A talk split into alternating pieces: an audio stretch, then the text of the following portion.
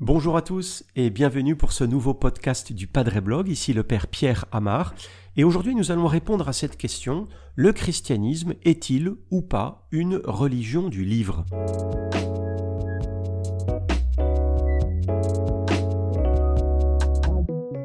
C'est vrai que on l'entend ici ou là, hein, dès lors qu'on veut faire référence aux trois grandes religions que sont à la fois l'islam, le judaïsme et le christianisme, eh bien pour aller vite, ou bien pour, pour être un peu rassembleur, eh bien on parle des trois grandes religions du livre. Par exemple, récemment, hein, le président Emmanuel Macron, lors de son dernier voyage en Israël et en Palestine, c'était en janvier dernier, janvier 2020, ben, il n'a pas manqué d'utiliser cette expression à la fois par oral et puis ensuite dans un tweet et en fait, non. Il faut dire non. Le christianisme n'est pas une religion du livre à proprement parler. Il faudrait mieux parler de euh, religion de la parole et même de la parole incarnée. Et on va essayer de voir ensemble pourquoi c'est important de faire cette distinction et de refuser le fait de dire que le christianisme est une religion du livre. Alors, pourquoi c'est important? D'abord, euh, il faut le dire, l'expression, elle vient du Coran. C'est la sourate 29, le verset 46. C'est, intéressant de le souligner, d'abord pour relever l'origine de l'expression, et pour dire surtout que, assurément, bien sûr, l'islam, lui, est une religion du livre. Pour un musulman, le Coran, c'est bien Dieu qui écrit. Et, c'est d'ailleurs ce qui pose problème, puisque ce qui est écrit dans le livre, le, Coran, euh, ne peut être euh, ni modifié, ni discuter. Il n'y a pas d'exégèse possible en islam. Et les versets du Coran, eh bien, ils sont à prendre tels quels, tels qu'ils sont écrits euh, au pied de la lettre. C'est la question du fondamentalisme. On va le voir dans quelques instants à propos d'un exemple des femmes voilées. À dire vrai, le judaïsme est aussi, d'une certaine façon, euh, lui aussi une religion du livre mais si le texte de la Torah euh, doit être euh, fidèlement transcrit, euh, les Juifs peuvent et, doivent même le commenter, l'expliquer en essayant de saisir l'esprit du texte plus que la simple lettre. Quant au, christianisme et surtout le, le, catholicisme, parce que je vais mettre à part certaines communautés protestantes, eh bien, mes amis, il n'est en aucune façon une religion du livre. Nous ne croyons pas, par exemple, que euh, les évangélistes, Marc, Luc, euh, Jean, Matthieu, euh, sont de purs robots qui auraient écrit le texte, le récit de la vie de Jésus sous forme d'écriture automatique, un peu comme des marionnettes téléguidées par l'Esprit Saint. Bien sûr, bien sûr, nous pensons et, nous disons, nous autres chrétiens catholiques, que, que la Bible est la parole de Dieu, que les textes de la Bible sont inspirés. Mais ce n'est pas le livre qu'on honore, c'est d'abord son contenu. Tout n'est pas à prendre systématiquement au pied de la lettre dans la Bible. Il faut scruter, il faut décortiquer le texte, l'interpréter. Par exemple, en considérant les genres littéraires, euh, voir euh, dans la Bible ce qui relève plutôt de la poésie, ce qui relève plutôt de la prophétie, ce qui relève plutôt euh, de l'histoire.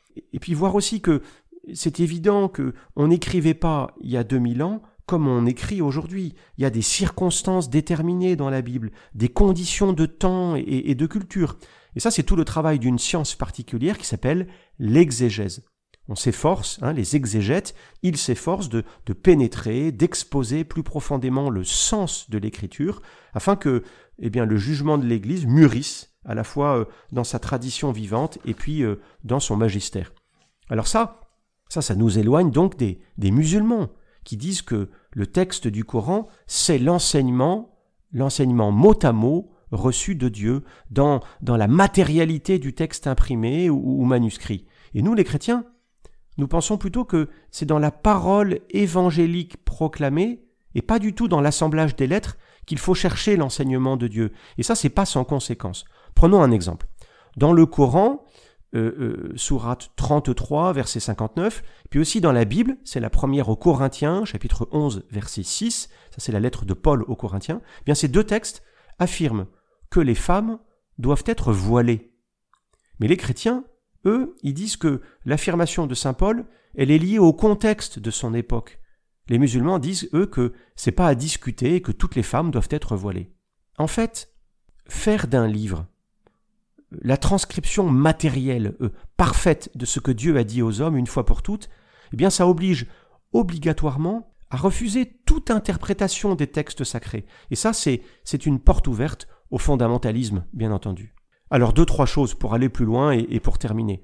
D'abord pour dire que euh, Jésus n'a rien écrit, euh, si ce n'est un jour dans le sable, hein, lorsqu'on lui amène une femme adultère, on ne sait pas trop, il écrit des, des signes dans le sable.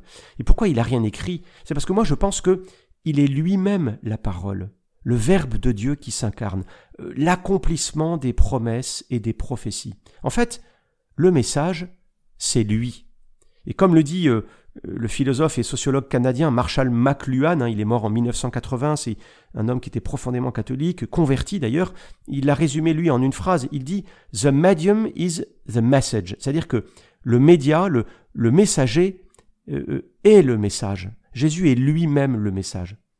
Donc en fait, d'une façon générale, le christianisme ne saurait en aucune façon euh, euh, passer pour une religion du livre, une, sorte de, de parole écrite et muette. Le christianisme, c'est une religion de la parole, une parole incarnée en Jésus. Et mieux encore, euh, le christianisme perçoit dans les paroles de la Bible la parole de Dieu, le logos hein, en grec, une parole qui, qui déploie son mystère à travers cette multiplicité. C'est pour ça que le texte de la Bible n'a jamais fini de nous dire des choses.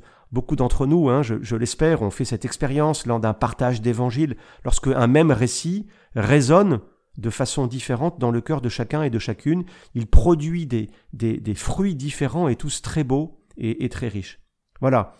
J'espère, hein, j'espère vous avoir convaincu qu'il faut définitivement tordre le cou à cette idée fumeuse que le christianisme, le judaïsme et l'islam euh, sont les trois religions du livre. Euh, cette idée, elle est certainement pas euh, sans arrière-pensée, peut-être de, de, pensée syncrétiste, de croire que, que ces trois religions se valent et, sont égales. Voilà. En tout cas, c'est certainement pour toutes ces raisons que le pape François a voulu instaurer un dimanche de la parole, célébré comme il l'a demandé chaque troisième dimanche du temps ordinaire, c'est un peu après Noël.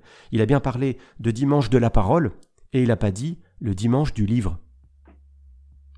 Voilà, merci en tout cas d'avoir écouté ce podcast. Continuez surtout à nous poser vos questions sur les réseaux sociaux. Abonnez-vous pour ne pas manquer nos prochains contenus. Et moi, je vous dis à bientôt.